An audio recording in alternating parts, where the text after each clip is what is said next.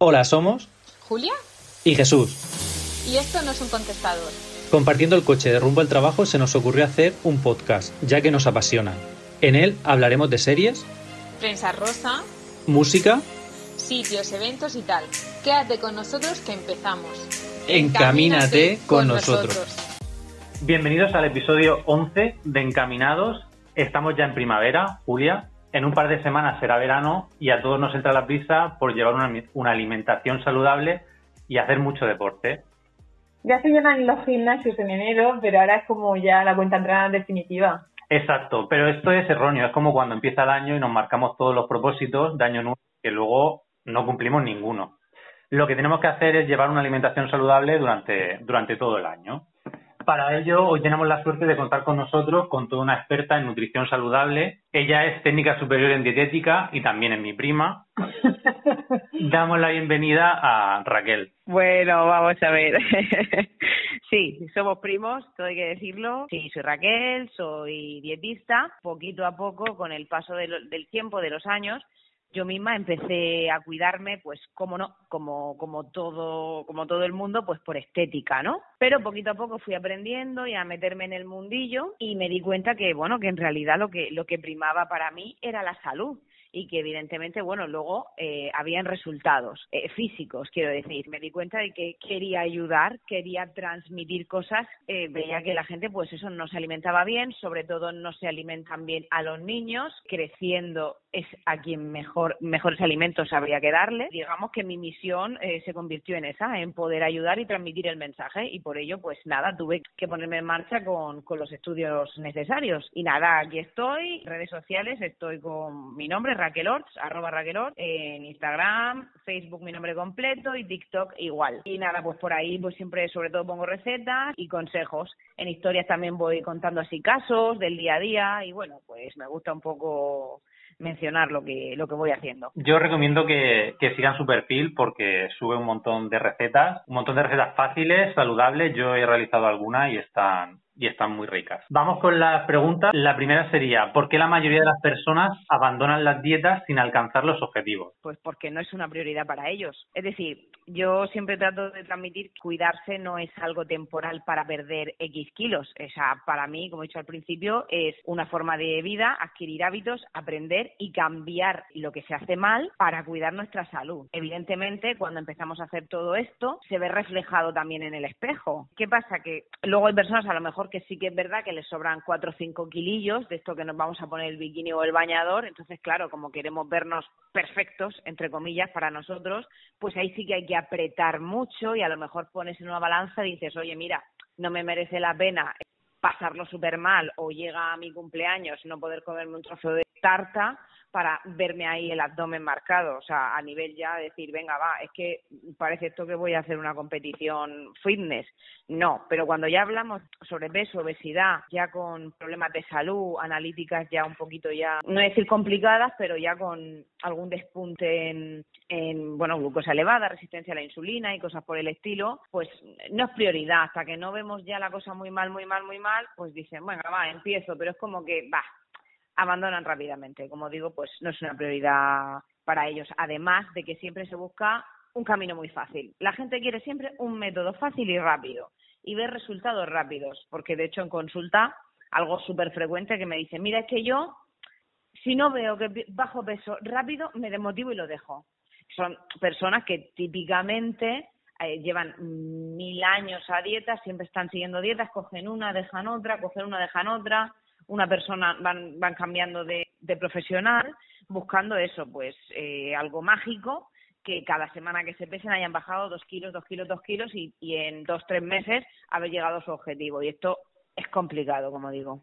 De hecho, Raquel, eh, creo que era Blanca Nutri la que decía hace unos días que eh, nos alimentamos tan mal que a comer bien lo llamamos dieta. Exacto, exacto.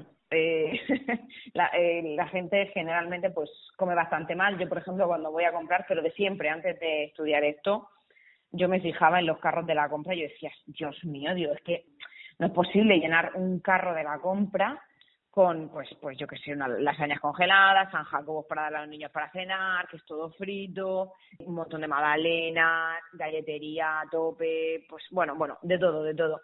Y entonces, claro, la gente cuando ya empiezas un poco solo a cuidarte, es decir, voy a eliminar esto, esto y esto, ya, eh, venga, es que ya estás a dieta, ya estás a dieta, eh, vamos a ver, cuido, cuido, cuido mi salud solamente, o sea, solamente no, vamos, para mí principal, fundamental. Claro, hablabas de que cuando vas al súper ver los carros de la gente, ¿no? De la compra que hace y que hacemos mal la gran mayoría. Entonces, ¿qué pequeños cambios podemos hacer en nuestro día a día para empezar a comer más saludable? Pues yo siempre digo lo mismo, que yo siempre comenzaría por eliminar eliminar eh, lo que siempre se dice, eliminar ultraprocesados. A ver, como procesado básico también es el aceite de oliva y es sanísimo. Vamos a ir a, a lo que es pues una caja con un producto súper elaborado. Mm, también, por ejemplo, la bollería galletería, como he dicho, para desayunar, que la gente mm, todavía, todavía no concibe que las galletas son bollería industrial y sí que lo son. Y sobre todo cuando llevan la etiqueta de, uy, es que es integral Vale, es integral, pero ¿cuánto azúcar puede llevar añadida? Pues muchísima. Eh, cuánto, encima aceite de girasol que o, de otros tipos de aceites también de dudosa procedencia que no nos convienen para nada. También eliminaría refrescos azucarados y no azucarados, ¿eh? Zumos. Eliminar también el picoteo y ya, pues eso, reducir un poquito de cantidades. Eso en la parte de eliminar. Y en añadir, pues también algo muy básico, añadir más verdura, ver también el consumo de fruta que se hace, a beber más agua y sobre todo movernos más. Hay mucho sedentarismo y es, bueno, para mí es frecuente a diario. Todas las entrevistas que hago, entrevistas en mi consulta, todas las personas que se sientan delante, pues entre mis preguntas, una de ellas es, ¿haces ejercicio físico? Nunca lo hago para cuestionar, sino para saber sus hábitos, para, bueno, un poco la alimentación que les pauto de una forma u otra. Entonces, claro, todo el mundo, no, no tengo tiempo, no, no tengo tiempo. Es, ¿qué te diría yo? No sé, el 98% de, de, de la gente que se me sienta adelante. Y entonces, claro, es grave, es grave porque ya no es solo lo que digo, no es solo comer mejor o peor, es que el sedentarismo mata. y no es broma. Hay que moverse más, el cuerpo está hecho para moverse, para la actividad. Y bueno, y la gente esto lo tiene bastante, bueno, para ellos es un problema grave. Y nada, y con esto ya tenemos mucho ganado, eliminando cosas que no nos convienen y añadiendo, pues eso, un poquito más de agua, frutas, verduras y movimiento, ya estaría suficiente para, para ser más saludables. Lo que decías de las galletas, yo hace un tiempo me puse en el móvil la aplicación Yuka. Un día me puse, me quería llevar una galleta del supermercado y entonces ah, venga, voy a pasarla. Bueno, pues no aprobaba, ya no es que no aprobaba. pero que, que, eran ceros, cinco, o sea, no, no llegaba ni al 40 ni al 30 y esto es hasta 100. Y claro, me quedé alucinada porque, a ver, yo sabía que no era algo muy saludable, pero imaginaba que, pues yo qué sé, digestive o alguna, ah. alguna ah. fórmula bría mágica, ¿no? Pero es que fue imposible. A la hora de ver aplicaciones que, que nos ayuden a la hora de hacer la compra con falsos mitos que podemos tener, porque claro, lo fácil es decir, a ver, donuts ya sabemos todo lo que es, ya sabemos todo lo que es, pero muchas cosas puedes pensar por, por lo que tú decías, por el envoltorio, por, por lo que llega a nosotros como mensaje principal, que puede ser saludable y no. Sé que hay otra de Real Fooding, o sea, hay como varias aplicaciones.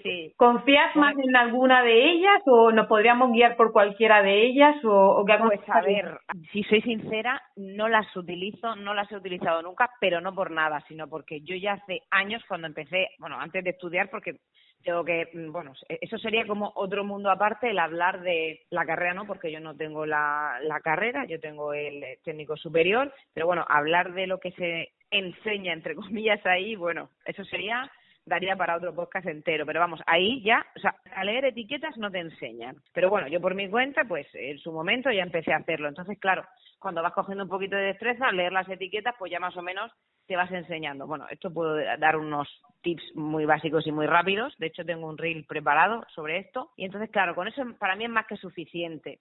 Y luego, claro, si sabes también cómo se hace una galleta, pues bueno, aunque no fuese ultra procesada, ¿qué tiene? Harinas y aceites. Eh, bueno, y encima, bueno, las normales, azúcar.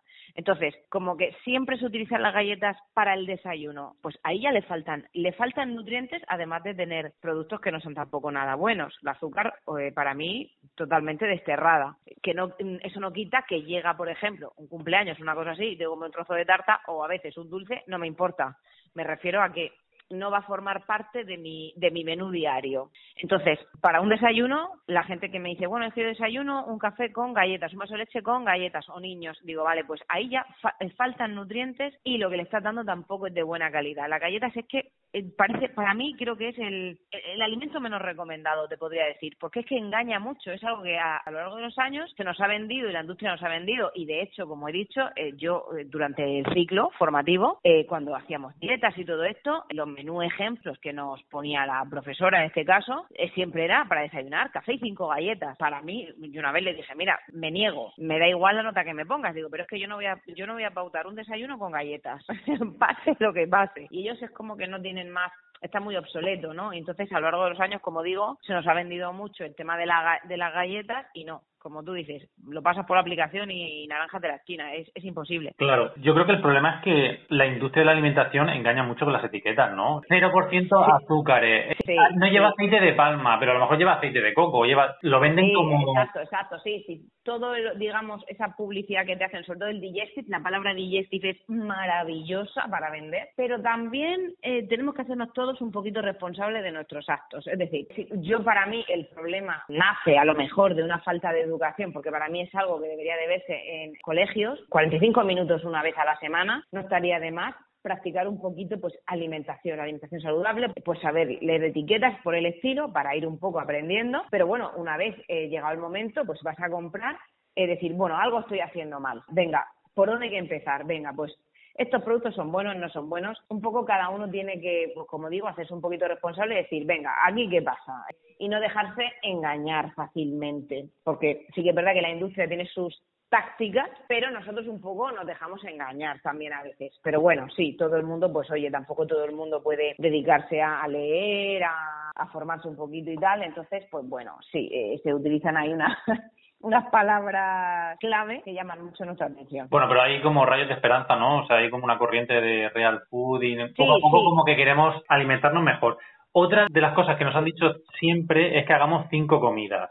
¿Son necesarias las cinco comidas? Vale, esto es otro mito, ¿vale? Para nada. Ya, como tú dices, es que es algo que nos han estado metiendo en la cabeza sin parar desde siempre, pero bueno, si pensamos a nivel evolutivo, el hombre, hombre entre comillas, ¿vale? Cuando se cazaba y demás, ¿cuántas veces comía el hombre? Eh, o sea, el, en aquel entonces, ¿cuántas, eh, ¿cuánto se podía comer? En un día o a lo largo de los días. Y fija, eh, fíjate si, hemos evolucionado. Es decir, no, no hace falta comer cinco veces al día. Eso es algo, pues, relativamente, pues, no sé, si te digo 100 años, a lo mejor es, mucho, es de, hace relativamente poco. Eh, yo, por ejemplo, en mi caso, yo hago cinco comidas al día, pero bueno, yo es que podría hacer siete u ocho, porque yo estaría todo el día comiendo. Pero hay personas que, por ejemplo, con tres comidas van perfectísimas. Y luego hay otras que implementan un tipo de ayuno o MAD, eh, o sea, las siglas en inglés, que son One Meal a Day, es decir, comen una vez al día y, y bueno, y van súper bien. Es decir, cada persona es un mundo. Se trata de que comas como comas, o sea, lo hagas como lo hagas, la fórmula que te vaya mejor, que hagas el aporte de energía necesario y con los nutrientes eh, suficientes. Y ya te digo, cada persona es un mundo completamente diferente y cada situación también es mm, diferente. Entonces, esto es otro mito y que viene muy bien para la industria para decir, venga, en los snacks estos de mediodía, o sea, media mañana y media tarde, venga, ¿qué podemos sacar para vender? Los desayunos, venga, los cereales de desayuno. Es que todo, todo, es todo la industria. Bueno, la industria y bueno, eh, se, se permite porque interesa. Entonces, otro mito. ¿Otro mito son los tres lácteos diarios? Pues, por ejemplo, eh, yo fuese vegana, Pues no te digo nada, no yo, sino cualquier vegano que, que nos oiga, vegetariano que tome lácteos, pues mm, también pues te daré una explicación mucho más completa. Es decir, el calcio no se encuentra solamente en la leche. Pero ¿qué pasa? Que interesa a nivel industria, pues leche, leche, leche, vender muchos lácteos. Y luego hay muchos, también muchos derivados, yogures de millones de tipos y demás. Yo, por ejemplo, la leche yo es que no la puedo ni probar, no, me sienta mal, no me gusta nada. Y, y, bueno, y luego hay un montón de calcio en, también en el brócoli, las semillas de sésamo y demás son de lo que más calcio tiene, sí que es verdad que te tienes que tomar una cantidad muy elevada, pero bueno, la sardina, por ejemplo, en lata también tiene una barbaridad de calcio. Lo que pasa es que bueno, con el juego este del calcio, la osteoporosis, la mujer, pues nada, eh, eso, tres lácteos y venga y venga. Pero esto tampoco es así. Yo es la primera vez que escucho los tres lácteos diarios. Yo había escuchado tres piezas de fruta, pero tres lácteos diarios, ¿sí? ¿No veis, no veis la tele, los anuncios que cuando anuncian algo de leche, yogures, te pone ahí el logo bajo toma tres lácteos al día. Pero que tú, precisa, tú precisamente lo has dicho, ¿no? O sea, bueno, yo es que no veo televisión, ¿no? Pero bueno, que tampoco. El propio anuncio de leche y yogures te dice toma tres lácteos al día. Es decir, es que eso eh, ya ellos mismos dicen, hombre, claro, claro, consume consume bastante que vendamos bastante, normal. Claro, me está enseñando un cartón de leche de Central Asturiana y justo pone eso, pues yo si lo pone luego lo veré en casa porque yo compro otra marca, eh, pero te juro que nunca me he fijado y por eso estaba, digo, digo, yo creo que se está confundiendo que eso son frutas lo que dicen. No, lo, lo, haya visto y ahí, ahí está la prueba. Pues a la hora de la comida, eso, ¿qué plato nos recomendarías que aporte todos los nutrientes? Si hablamos de la comida de mediodía principal para centrarnos en una, como también he mencionado antes, a ver, me puedo meter en un berenjenal con el tema pues veganismo y demás, pero como siempre digo yo también en mi, mis redes sociales, voy a intentar generalizar un poco, hablar para la mayoría de personas y porque claro, el tema veganismo y personas que no toman algunos tipos, algunos alimentos y demás, pues esto ya es muy específico y ya es muy, ya es una nutrición más de precisión, por decirlo así, y que tener más conocimientos. Entonces voy a hablar de lo más general que siempre hemos conocido. Entonces, a ver, si hablamos del mediodía, como digo, pues a ver, yo eh, lo típico del plato de Harvard, ¿no? Eh, yo al menos medio plato para mí es vegetales. Yo que también la verdura para mí yo la, la consumo por, por kilos prácticamente, ¿vale? O sea, yo como muchísima verdura. Entonces, vegetales, la mitad del plato, y la otra mitad hago otra otra división, mitad y mitad. Y podríamos decir que en una de ellas, pues carbohidratos, que de, esto no hemos hablado, del tema de los macronutrientes, que a mí me parece siempre básico, pero bueno, de forma resumida, pues siempre carbohidratos de buena calidad, ¿vale? Pues arroz integral, pasta integral, eh, patata, boniato, quinoa, legumbres, garbanzos, lentejas, de todo esto, ¿no? Eso sería pues medio platito que he dicho del otro medio. No sé si me explico. Un cuarto, sí. Sí, exacto, un cuarto. Y el otro y el otro triangulito que nos queda ya lo completaríamos con proteínas de alto valor biológico, ¿vale? Con esto qué quiero decir? Eh, de alto valor biológico es de rápido, o sea, no rápida, sino de mayor absorción, mayor biodisponibilidad para el organismo que serían carne, pescado y huevos. Sobre todo, cuanto más naturales posible mejor. Naturales me refiero, pues, pechuga de pollo, por ejemplo, ternera, cerdo, eh, un salmón, huevos, que no sea tan, tan, tan procesado. A ver, sí que podemos recurrir a, a conservas, que también son de muy buena calidad, sardinas, bonito, en lata, también estaría bien y poco más. Y, y bueno, también grasas saludables, que ya sería pues el aceite de oliva, nuestra ración de aceite de oliva, por ejemplo, que le pondríamos a esta comida. Hacemos, hacemos resumen. Un plato ideal de comida sería 50% verdura, 25% carbohidratos de buena calidad y el otro 25% serían carne, ¿no? Carne, pescado o... Exacto, a, a modo resumido y para población general Sí, porque muchas especificaciones y es verdad que luego yo también trabajo según un hombre, una mujer, un niño, un tal. Sí que ajusto las cantidades de otra forma, pero eh, a rasgos generales, para la gente que nos escuche, pues oye, quien quiera empezar a cuidarse un poquito, pues a ver, mm, esto, eh, ya con esto tienen bastante ganado, o sea, ya para ir haciéndolo bien. Y a la hora de tomar fruta, ¿es más aconsejable comerla como postre de esta comida que hemos dicho? O sería para mejor absorción de todos los nutrientes independientemente de cualquier comida en una almuerzo a mitad de mañana o en una merienda en la que fueran solas. Vale, el tema de la fruta es algo bastante controvertido. Cuando se habla de comer fruta, a ver, la fruta es, para mí es sanísima y siempre procuro que en mis menús haya fruta.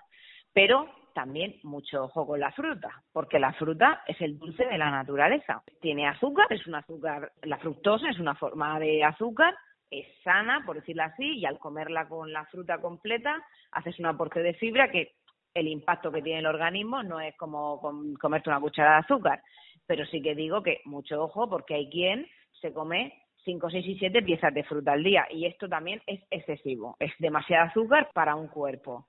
Entonces, yo, y respecto al postre, yo personalmente vuelvo a lo mismo. Depende del caso específico. Hay personas, por ejemplo, que hacen tres comidas y no te hacen una media mañana ni una media tarde, no tienen dónde meterle la fruta y por costumbres y por cosas les va bien y les gusta tomarla después de comer, te digo, vale, pues tómala después de comer. Ahora, si tú ya haces cinco comidas, yo ya te he puesto dos, tres piezas de fruta al día, el tema postre es algo también costumbres, ¿vale? Aquí siempre hay costumbre de un postre y acostumbramos al cerebro a siempre darle algo dulce después de comer, porque la fruta es dulce. y, el postre y el postre del postre, porque yo yo me tomo una fruta y luego quiero una onza de chocolate. Exactamente, y una cosa, exacto, y una cosa lleva a la otra. Entonces, para mí el tema postre es algo complejo. Si lo puedo retirar mejor, porque es que estás estimulando al cerebro a, venga, ahora el dulce y venga, ahora el dulce. Entonces, me gusta eliminarlo, pero como digo, vuelvo a lo mismo, hay personas que ya no la toman en todo el día y en ese momento les va bien y te digo, va, según el caso, vale, te la dejo. Pero ya clavarnos en cuatro frutas al día, pues a mí me parece ya demasiado. Eso con, ahora que es temporada de fresa, no sé hasta cuánto dura, pero pero sí, creo que desde febrero, sí. la así en todos los días, a mí me encanta. Y lo que me pasa con las fresas Supongo que serán las que más azúcar lleva porque está muy buena. No, no, no, que va. La fresa ah, es súper baja en calorías. Sí, está ah. genial la fresa. Vale, es que yo cuando me pongo fresa, como encima son pequeñas, claro, yo, si va por fresa, yo me como de una sentada, yo Puede ir un poco la mano, pero es verdad que la, la fresa no tiene no tiene tanto azúcar como creemos. En frutas con más azúcar puede ser por las tropicales, mango, pero la, fresa está muy bien, igual que la sandía también genial. Claro, Julia ya estaba contando las piezas de fresa que se, toma y no, tratando de Más el plátano, más la naranja. Claro, es que claro, la gente con el tema pieza tiene ahí un poco. Una vez una persona me preguntó, digo, a ver, si digo una pieza, cuando comes melón te vas a comer un melón entero. No, porque se entiende por una pieza, pues una tajada, no sé, normal. Fresas, pues así, la, la palma de tu mano, cinco o seis fresas, algo así. Vale, vale, me quedo más tranquila. Bueno, y después de la fruta, ¿funciona el ayuno intermitente en la pérdida de peso? Vale, ahora está súper de moda el tema del ayuno intermitente también. A ver, como siempre digo, depende, sí y no. A ver, el ayuno intermitente, para la gente que no sepa, a modo resumido, consiste en comer dentro de una ventana de horas determinada y en otras horas no comer nada. Por ejemplo, 12 horas sin comer y 12 horas en las que comes. Este, digamos, es súper fácil de hacer y de comprender porque si tú, por ejemplo, cenas temprano a las 8 de la tarde y vuelves a desayunar eh, a las 8 de la mañana, pues ahí ya tienes 12 horas. Luego hay otros que sí que son un poquito más complejos, 16, 8, 24, en fin, eh, cada uno es un mundo. Espera, espera. espera, espera. 24 es 20 horas sin comer. Hombre, no, no va a ser al revés. Y cuatro comiendo. No, no, comiendo. Exactamente. En cuatro horas no te da tiempo a estar comiendo las cuatro horas. Lo que se hace, digamos, es... este, este, sería similar tipo ramadán, por decirlo de alguna forma.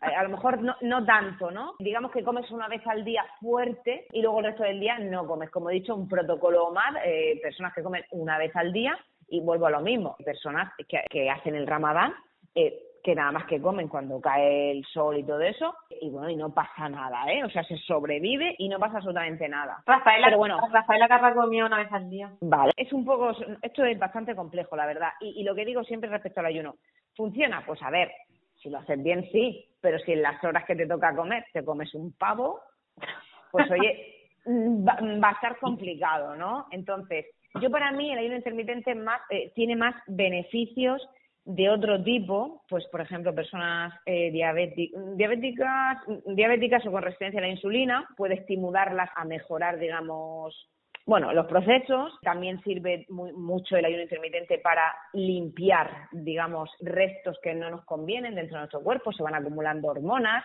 restos, pues, de lo que sea, que no es nada conveniente y entonces es como que la, famosa autofagia, ¿no? Cuando el cuerpo no tiene nada en el cuerpo, empieza como a comerse a él mismo. Esto es una forma muy bruta de decirlo, ¿vale? Pero un poquito es así. Se hace una pequeña limpieza. Es decir, yo recomiendo más el ayuno eh, como herramienta para potenciar salud, para mejorar salud, que a lo mejor para pérdida de peso, porque y también depende del caso. Hay personas que si esto te va a costar un sufrimiento y pasarlo mal y agobiarte tanto, oye, no lo hagas. Pero luego hay personas que se levantan absolutamente sin nada de hambre, no pueden comer nada hasta las 10 o las 12 del mediodía.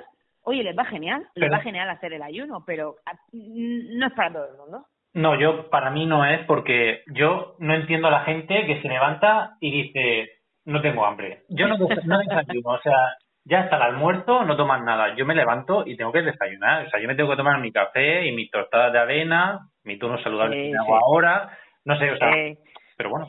Sí, pero eso, esto es un poco, está diciendo, a ver, A mí me pasa igual. Yo me levanto a las 5 de la mañana y ya estoy hambrienta. Aún así me espero hasta las siete y media aproximadamente para desayunar. Antes todavía estaba más desesperada. Antes yo era levantarme y tenía que comer, levantarme y tenía que comer. Pero esto sí que es verdad y está más que demostrado. Y personas que empiezan a hacer el ayuno en plan serio y cuando pasa el tiempo es muy mental. Nuestro cuerpo está acostumbrado a te levantas y comes, luego el almuerzo, luego tal, luego tal. Pero conforme tú al cuerpo le vas espaciando las comidas y demás, en realidad no necesitas levantarte y comer. Y en realidad tampoco necesitas, si quieres hacer deporte, haber comido para poder hacer deporte, porque si no te vas a desmayar. Tampoco necesitas desayunar para irte a clase, como siempre se ha dicho. Ay, que el niño le va a pasar algo. No. Esto es algo también que la industria nos ha vendido para meterte el desayuno el producto de desayuno, pero el cuerpo tiene mucha reserva, mucha energía para hacerte, bueno, también depende del tipo de deporte, ¿vale? Pero para hacer para hacerte un buen entrenamiento de fuerza o para hacerte una carrerita matutina, o sea, tienes reservas de sobra. De hecho, el cuerpo se encuentra mucho mejor porque el estómago está vacío, no, no tienes que hacer ningún proceso digestivo y hay energía suficiente. Entonces, esto también es un poco delicado, el tema ayuno. Claro, igual que hablamos de unos espacios de tiempo sin comer, podríamos tratar el tema de los suplementos alimenticios. A mí las que mm. más me suenan son de Herbalife, que no sé ya si es secta, si es hasta que eh, no a ver es no. que hay que hacer una diferenciación importante ahí con el tema de suplemento Herbalife por decirlo de alguna forma o este tipo de empresas que venden comidas sustitutivas yo eso no lo entiendo como suplemento alimenticio, ¿vale? Yo suplemento alimenticio puedo entender, pues yo qué sé, magnesio, un multivitamínico, pues yo que sé, batidos whey protein para, bueno, pues que también se toman, que sí creatina, eh, productos que se toman pues generalmente alrededor del mundo de, del gimnasio, por decirlo así, del deporte, y entonces sobre esto también podemos verlo con más detenimiento, pero para mí ya el tema de comidas sustitutivas mm, no es un suplemento. ¿Suplementos entonces tú crees que lo absorbe el cuerpo aunque no vengan, o sea, igual que hablábamos de la fibra que pueden llevar las frutas, cuando hablamos de una proteína que viene en polvo en vez de en un vale a ver. se absorbe igual te explico. A ver el cuerpo en realidad no diferencia a lo mejor de que tú le des calcio en pastilla que calcio para lo fácil es de la leche vale la cuestión por ejemplo vitamina C. Vitamina C te lo tomas como suplemento y es solo la vitamina C. Pero cuando tú tomas la fruta, aportas la vitamina C más un montón de nutrientes y otros minerales, además, y entonces es mucho más beneficioso. Sí que es verdad que tú te tomas una vitamina C que es como a lo mejor un chute en época en invierno, pues ahora que ha pasado todo esto de COVID y entonces le metes un chute de vitamina C, por decirlo así, un extra, ¿no? Pero como sustitutivo total, no. Pasa lo mismo que a lo mejor con el magnesio. Yo el magnesio lo tomo todo el año, me parece muy buen suplemento porque en la alimentación está carente. ¿Vale? Entonces, no significa que entonces ya no vaya a comer de todo lo demás. Y la proteína, la proteína también hay un mito ahí súper grande y un terror porque siempre se ha asociado a, a, la gente que iba al gimnasio antiguamente, pues esto, que tomaban anabolizantes y todo eso, los competidores que salen así tan musculosos y tal, y eso no viene por la, por la proteína, ¿vale? Porque e, e, ese polvo de proteína, el suero de la leche, que lo han extraído tal cual, como si te bebiesen la leche, y tú te lo tomas. Lo que pasa es que eh, es de asimilación más rápida, es como una merienda fácil, te lo, lo tienes ahí para llevar, te lo tomas en cualquier momento. Entonces no hay eh, diferencia ninguna. Vuelvo a lo mismo. Sí que es verdad que a la vez comerte el pollo, yo qué sé, comete el pollo mejor, no mejor, sino que para comer al mediodía, ¿qué te vas a comer? El pollo. Pero, por ejemplo, para un día para merendar, para completar y tal, te comes un batido. Es decir, como he dicho antes, no es un sustituto completo, es un suplemento, se suplementa, como, como indica la palabra, entonces para tomar también, pero no para eliminar eh, lo que nos da la alimentación. O sea, que es un complemento. Exacto, un complemento. Jesús, ¿y tú que tienes experiencia en este tipo de productos que te he visto así con ganas de hablar? ¿Cómo me gusta sacarme, sacarme información? No, a ver, yo hago deporte un par de veces por semana y lo único que tomo es creatina, que se supone que es para que el músculo no aumente un poco y puedas hacer más repeticiones de ejercicio. Pero eso porque te la mm. antes o de, quiero decirte, yo he escuchado hablar de la ventana metabólica que es como media hora después de hacer deporte, pregunto, me suena algo así A ver, se mezclan cosas. La creatina, por ejemplo, además de beneficios a la hora de hacer deporte, eh, hay muchísimos estudios, metaanálisis y demás que demuestran que a nivel cerebral tiene muchísimos beneficios, muchísimos. Entonces, claro, la gente pues que está haciendo deporte también se lo toma porque va muy bien y pues a nivel muscular hace pues eso, eh, a lo mejor tanto agotamiento y entonces pues puede rendir un poquito más en los entrenamientos. Vuelvo a lo mismo, no es magia, pero va muy bien y tiene muchos, muchos beneficios también eh, en otro aspecto, eh, neuronales y demás. Entonces es muy buen suplemento la creatina. No es magia, pero se nota. En el periodo en el que no la tomamos, sí. cuesta como más hacer los ejercicios. Exactamente, claro, es una ayuda, pero claro, lo que yo quiero decir, porque hay gente que piensa que si no toma los suplementos, no puede hacer deporte, a ver, o que es obligatorio tomarlos. No, vas a llegar al mismo punto, pero vas a tardar más, por decirlo así los suplementos, oye, pues son una ayudica. ¿Qué quieres que te diga? Pues va muy bien. Entonces. Que ya iría por otro lado de la ventana metabólica que te pregunto. Ah, sí, vale, exacto. Eh, respecto a la ventana, a ver, siempre se ha dicho que entrenas y, justo media hora después, o comes y te toman las proteínas, o pierdes todo lo que has hecho, o se come el músculo. A ver, no, eh, no es para tanto. Es decir, que yo que sé que seas un deportista de élite, que has tenido un desgaste brutal y tal, para personas como nosotros, que hacemos un entrenamiento normal, hacemos nuestras comidas bien, siempre que todas nuestras comidas estén completas, porque siempre se peca de deficiencias en uno de los macronutrientes principales y exceso de otro, que no nos conviene tanto, no pasa nada. Tú, pues yo qué sé, ah, comes a mediodía, eh, después de hora y media, dos horas, te vas a hacer deporte, vienes, o, bien haces una merienda rápida, o bien ya cenas, no pasa nada, no hay que estar mirando el reloj de justo esa media hora. Eso es un poco ya exagerar y no, no hemos tenido un desgaste tan brutal como para perder musculatura. A ver, hay personas, pues a lo mejor muy delgaditas, que les cuesta mucho coger peso, tal. Entonces estas personas a lo mejor tienen que ir con un poquito más de ojo, porque eh, digamos que como queman muy rápido y se lo cargan todo muy rápido, pues a lo mejor estas personas sí que tienen que estar más encima.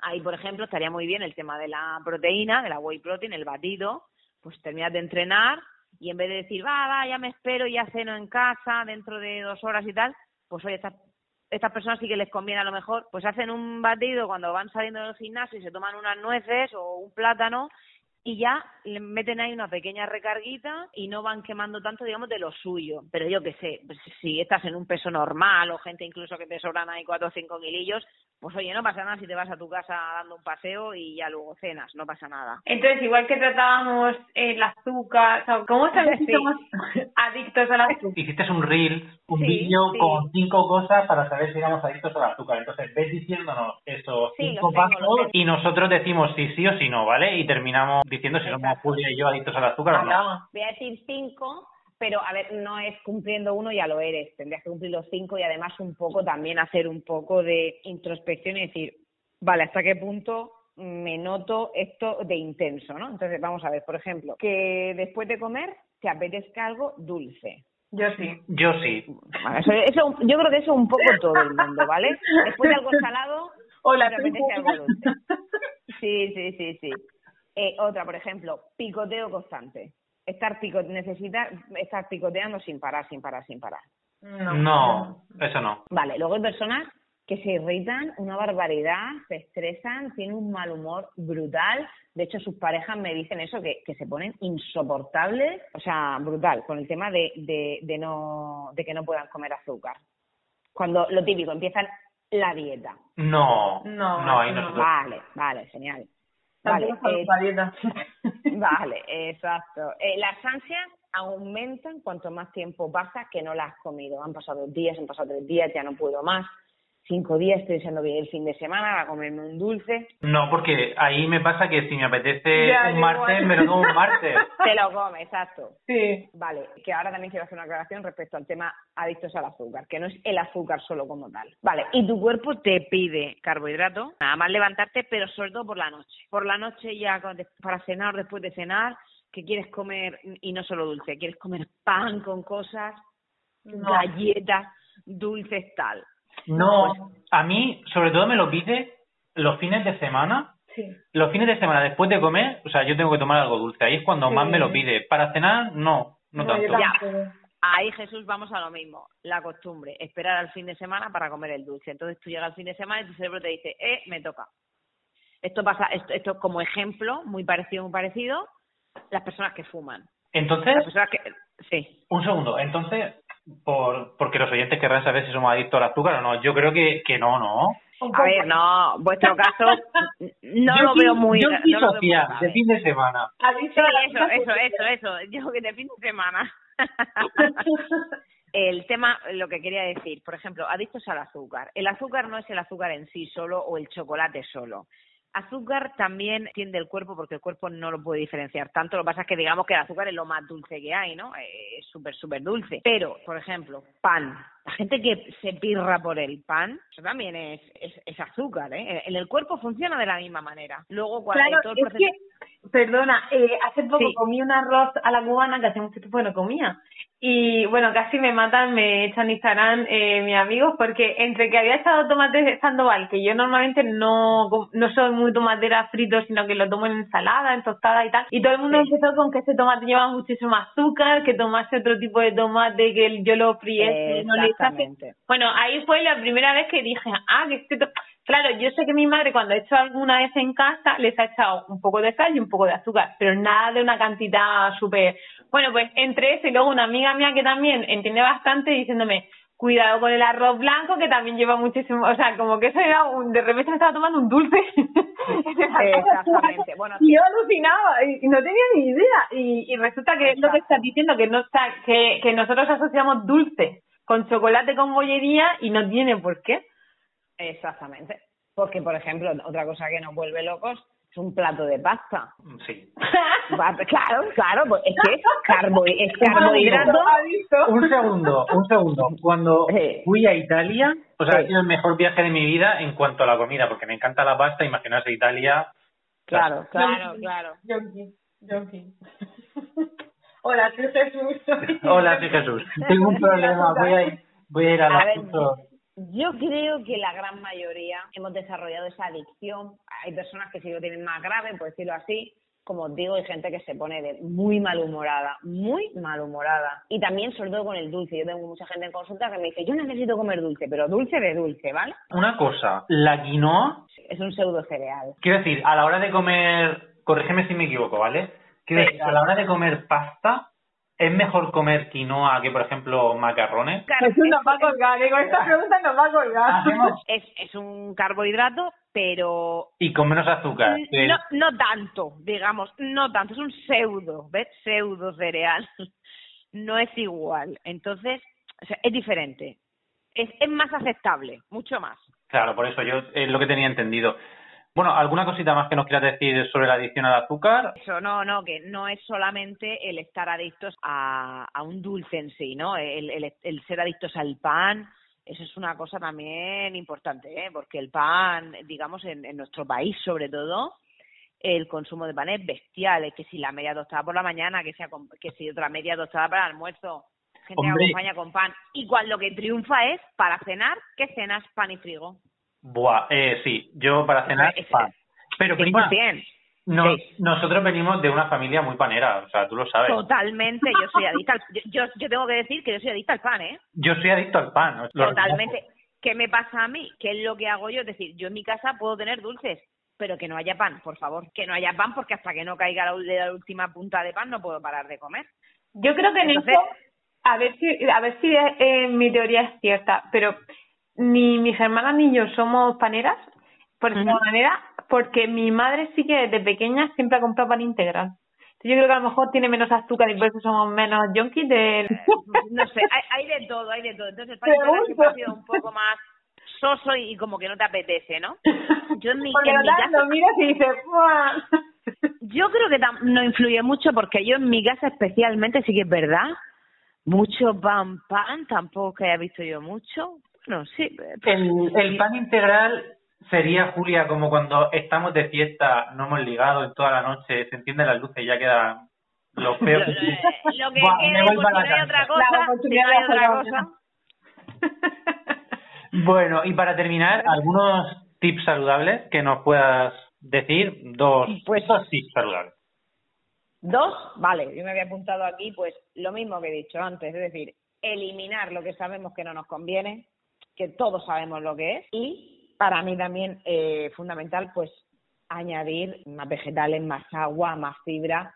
Bueno, y un fallo brutal, brutal que siempre veo es que no nos falten las proteínas. Carne, pescado, huevos. Vamos a, dejarlo ahí. No voy a entrar en lo que he dicho antes, en el tema personas que son veganas y demás no consumen nada de procedencia animal, pero para la mayoría de la población hago este resumen, porque hay una carencia muy importante de este macronutriente. Entonces, pues eh, eso, cuando nos queremos cuidar, pues la gente que quiere hacer pérdida de peso y demás, y bueno, además que es fundamental, está muy carente eh, la, la proteína. Y también, importante, importante, por favor, hacer ejercicio. Y no vale solamente con salir a andar dos veces por semana. Hombre, que no tenemos 80 años. Claro. Ya tienes un problema. Yo recomiendo a nuestros oyentes que sigan los consejos que les has dado, que sobre todo hagan deporte. O sea, yo hago deporte y me siento mejor. Cada vez que termino hacer deporte me siento mejor conmigo mismo. De hecho, muchas veces a lo mejor me duele la cabeza de todo el día estar trabajando y tengo la cabeza como un bombo y hago deporte y después de hacer deporte se me ha ido el dolor de cabeza. Exactamente. Entonces, desde aquí que hagan, que hagan deporte. Recordamos tus redes sociales. En Instagram te pueden seguir con arroba Raquel Orts. En Facebook, que se, digamos que se copia el mismo contenido que Instagram, Raquel Orts Ramón, que es mi nombre completo, bueno, final de Raquel Orts igual. Y en TikTok es Raquel Orts R, porque ya estaba el mío, no sé. Ya está Sí, eso nos pasó a nosotros con, con el nombre del programa también. Raquel, muchas gracias por los, por los consejos a, vosotros. Esperemos, ya ves, me ha encantado. Esperemos que a la gente también le sirva. esperemos, esperemos que ahora llega ya el buen tiempo, ya se va a ir un poquito la lluvia y a la gente ya le empieza el ansia, pero bueno, como siempre digo, que lo hagan por salud y que sea su prioridad. Muchas gracias eh, por, bueno, participar en el programa. Desde luego. Muchas gracias a vosotros. Hasta luego. Venga, chicos, adiós, adiós. Bueno, Jesús, entonces te has apuntado todos los consejos que nos ha dado Raquel. Claro, he tomado nota para, para seguirlos y llegar estupendo al verano.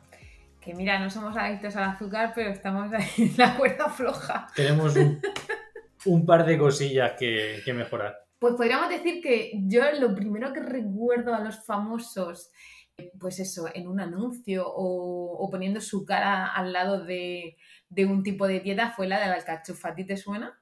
La verdad que no. Nada. Nada, nada. Mira que han puesto su cara gente, o sea, yo estaba haciendo aquí un repaso de rostros famosos, sabiendo que, esto es mítico, o sea, han estado desde las Azúcar Moreno, que mira con el nombre que tiene.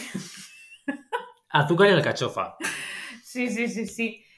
Pues eh, de las grandes familias podríamos decir que está Terelu, o sea, del clan de las Campos, también le puso cara que mira que Terelu ha tenido unas altas y bajas de peso considerables. A Isa Pantoja, hija adoptiva de Isabel Pantoja. O sea que todo, todo el papel cuche, todo lo que era el famoso clásico ha estado identificado antes o después con esta dieta. O sea, su cara y al lado una alcachofa. Más que una alcachofa, un tarro de, de pastillas que llevan extracto de alcachofa y mirando un poco la dieta, veíamos que la, aquí donde se gana es vendiendo al final la píldora, por mucho que te digan. Era para tomarte como suplemento tres pastillas en la comida, tres pastillas en la cena, o sea que el tarro corría que se las pela. Y luego, claro, repasándola desde el punto de vista de lo que hemos aprendido con Raquel, se me ponen los pelos como escarpias porque ya muchos días aconsejan como desayuno zumo de naranja con pulpa, mal. Azúcar zumo, zumo nos ha dicho que no, un vaso de leche semilla enlatada y cuatro galletas integrales. Azúcar, azúcar. o sea que, por muchos famosos que hayan puesto su cara, sí que un poco famoso, casposo, famoso rancio ya, no famosos del día a día de ahora, no la aconsejamos. No quiero ser malo, pero si la gente hace un repaso a todos los nombres que has dado... Ya, no, son... Ninguno tiene tipín. Luego han habido otras dietas que también han estado, a ver, no vamos a decir que solo la de la alcachofa ha estado un poco sobredicho y que te pones a ahondar un poco y no tal, porque no sé si te suena la, neta Duncan. Sí, está mucho más conocida. Sí, esta es más, es que esta es más para nuestra época de jovencillo. O sea, la alcachofa es, estábamos todavía en el instituto y quizá la Duncan ya estábamos en la universidad, incluso un poco después. Puede ser, por tiempo yo creo que sí. ¿Cómo la resumirías? No tengo ni idea, o sea, es que no he seguido ninguna dieta. Pero la- lo básico de la Duncan era que no tomabas nada de hidrato. Lo hizo una amiga mía, de hecho. No tomaba nada de hidrato, entonces era que tú forzabas tu, a tu metabolismo a que como tiene que coger los hidratos de la proteína, que al final lleva un poquito, y del resto de alimentación que llevas, lo fuerzas mucho. Y es ahí donde quema grasa, porque intenta sacar de donde no prácticamente hay. Y entonces, claro, era súper restrictiva, porque era hidrato cero patatero y mucho pollo, mucho lechuga y cosas así, para de ahí eh, ir cogiendo poco a poco eh, los carbohidratos que, que se necesitaban. Se llegó a decir que Penélope Cruz hacía esta dieta, pero su representante se aceleró porque, claro, esta dieta tuvo como un boom. Muchísima gente, pues tanto famosos como no famosos, se unieron a ella, pero luego se vio que era muy deficitaria, que la gente en cuanto bajaba los kilos que necesitaba de disminuir de su peso, pues claro, otra vez efecto rebote porque tú has estado forzando al, al organismo. En cuanto comes lo de antes, el organismo vuelve a funcionar como antes y no te ha servido para nada. Entonces, claro, si bien como de primeras entró muy bien, pues luego se vio que no era muy beneficiosa y ya te digo, el, hasta el representante de, de Penélope Cruz tuvo que hablar eh, a favor de su representante y decir que en ningún momento había hecho esta dieta, que sí que fue seguida por Beyoncé, por María Carey, por Jennifer López, que esta gente sí que se nota que siempre está haciendo algo, porque si no, a estas edades que tiene toda esta gente que son mayores que nosotros, no estarían tan estupendas. Ya quisiera yo ser Jennifer López y llegar a su edad como está ella. Es cierto que la dieta Duncan es una dieta que tuvo mucho éxito, casi era como una especie de sexta, o sea, había mucha gente que estaba en esa dieta. Era una dieta en la que perdías peso muy rápido, según recuerdo, pero como tú has dicho, el efecto rebote era como bestial. O sea, era como a lo mejor perdías 10 kilos, ¿vale? Dependiendo de la persona, pero a lo mejor te lo dejabas y engordabas 20. Era, el efecto rebote era muy... Y creo que eso fue lo que la, la tumbó. Y una de las eh, preguntas que nos, nos ha quedado en el tintero ha sido la dieta keto. Madre mía, dieta keto. Lo- José, perdónanos. José, se lo preguntaremos off the record a Raquel. ¿Qué sabe la dieta keto? Es un poco en esa línea, ¿no? También un poco restrictiva. La dieta keto hay que comer mucha carne, puedes comer mucha carne, mucho queso y hasta aquí puedo leer. Si es que no he hecho ninguna dieta. Ya, yo tampoco. Pues eh, una de las abanderadas de esta dieta sería Halle Berry. Y también ahora está como súper de moda, hay muchas cuentas en Instagram de recetas keto. Lo que pasa es que tiene esa rima de tú te agachas. Y yo te la... Madre mía. No podía evitarlo. Es que, digo, es que, ¿cómo, cómo pones en toquilla? No sé cómo nos ha hecho tantos chistes. Desde luego que el mundo influencer digestivo, el mundo influencer nutri- nutricional es muy respetuoso, porque he visto muy poco chiste de esto. Ya ves, ¿eh? Has estado ahí muy bien. Eh, bueno, bueno, bien. y bueno, ya, ya que hemos llegado a nuestros tiempos con la dieta keto, también podríamos hablar del ayuno intermitente, que este sí que lo hemos tratado un poco con Raquel. Y he de decir que esto fue un boom cuando, eh, yo lo diré, el Zapataki salió en el hormiguero y habló del ayuno intermitente, que dijo mi madre, a ver, esto es no cenar de toda la vida. Digo, pues sí, mamá, no cenar de toda la vida es ayuno intermitente, porque puede ser no cenar, no desayunar, o bueno, esas ventanas temporales de las que nos ha hablado Raquel. Correcto. De hecho, hay una aplicación, Fastic, que es súper visual y que te va como animando porque va con, eso, con esos periodos en los que entra tu cuerpo enseñándote un poco cómo está trabajando tu organismo a la hora que tú lo dejas descansar y se empieza hasta a comer su propia eh, reserva, podríamos decirlo así. Y esta sí que la ha seguido también Jorge Fernández, Tania Yasera, Hugh Jackman, Reese Witherspoon, o sea, tiene un montón de seguidores. Tengo que decir algo que a mí se me ha quedado, o sea, dos super eh, clickbites. Uno es Vale. que Jennifer Aniston y Courtney Cox fueron contratadas para Friends si dejaban de comer mayonesa y mantequilla. ¿Qué? Sí, cuando hicieron las audiciones les dijeron que sí, que estaban bien, pero que ama- al final la cámara engorda, pues que necesitaban que se quitaran un poco unos kilitos. ¿Qué? Entonces ahí Jennifer Aniston tuvo que confesar, ojo con la confesión, que sí que comía sándwiches que llevan un poco de mayonesa, que también comía mantequilla, y entonces se quitó el pan blanco, la mayonesa y la mantequilla. Y Courtney Cox, que también estaba ahí un poco balanceándose, hizo lo mismo. Adelgazaron los kilitos que tenían que adelgazar, tampoco que estuvieran obesas.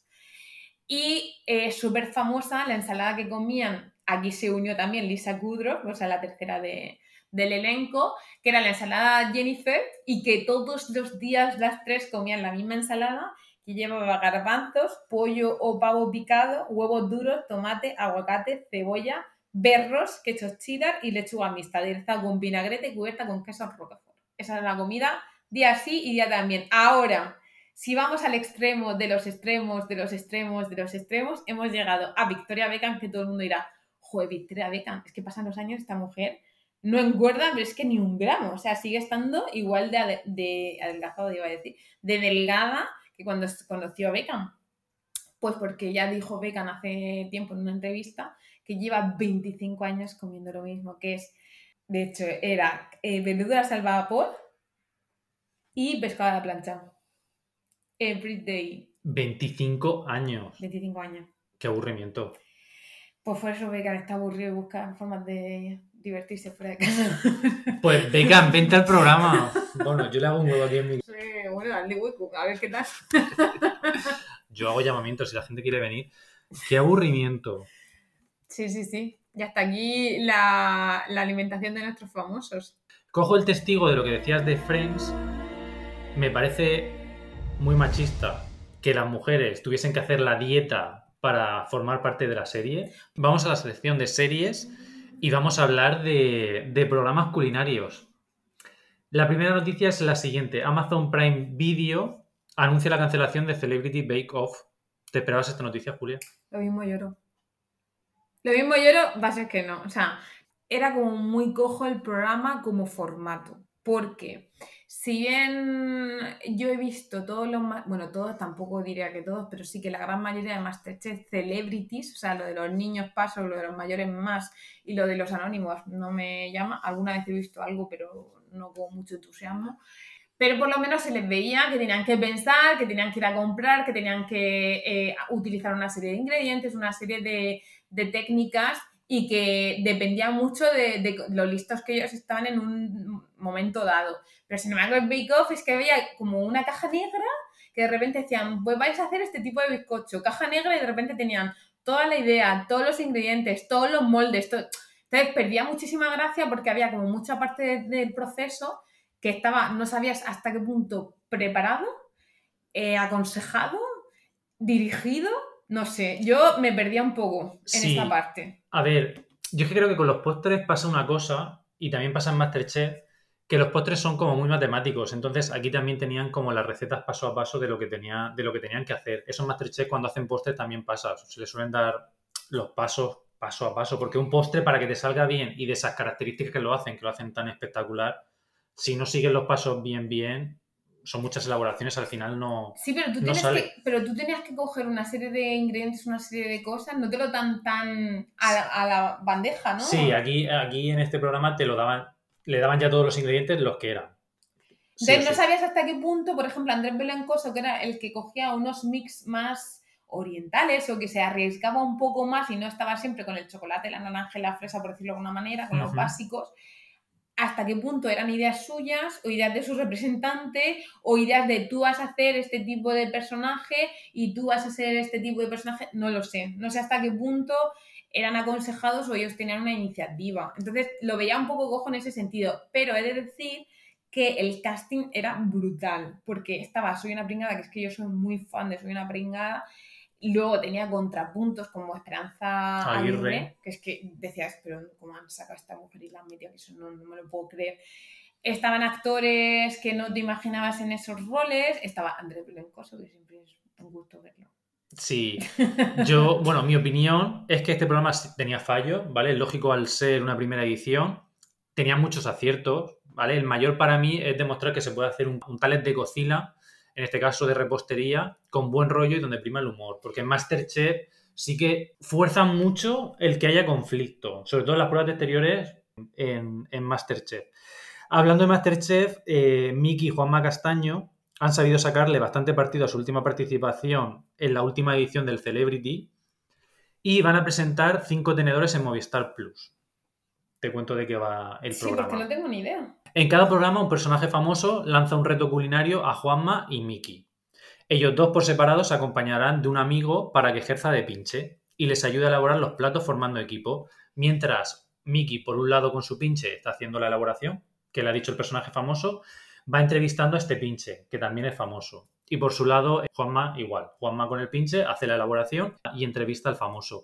Luego ya por último, los cinco, Juanma, Miki, sus dos pinches y el famoso se sientan en una mesa, de ahí el nombre de cinco tenedores, y es el personaje famoso el que determina si el plato, qué plato de los dos está, está mejor. Es una mezcla de formato de entrevista, entrevista cocina, un misa ahí que han hecho. Van a ser seis programas solamente. El primer programa lo propondrá el reto Carlos Herrera y Ana Peleteiro ayudará a Juanma Castaño y Leo Harlen a Miki Por último, eh, hablando de cocina, Netflix está lleno de realities sobre cocina, sobre todo de postres. Destacan Sugar Rush, que cuenta con varias ediciones donde cuatro equipos de dos pasteleros compiten en tres pruebas para llevarse un premio de 10.000 dólares. También está Niquelao, de temática similar, que cuenta con versiones en Francia, Alemania, México, además de la versión americana. Este concurso está formado por pasteleros aficionados que deben realizar recreaciones de obras de arte dulces para ganar un premio de 5.000 euros. La verdad que los premios tampoco son 5.000, 10.000 euros, son, son poquitos. Pues hasta aquí la sección de series, hasta aquí el programa también. Esperamos que os haya gustado la entrevista con Raquel. Yo la verdad que me ha encantado. Y es un tema apasionante y que creo que a día de hoy está cada vez, cada vez lo tenemos más fácil y tenemos menos excusas, vamos. Que creo que ha llegado el punto en el que nos podemos hacer los suecos, de alguna manera, a la hora de llegar al supermercado y cargar con lo que más nos apeteciese.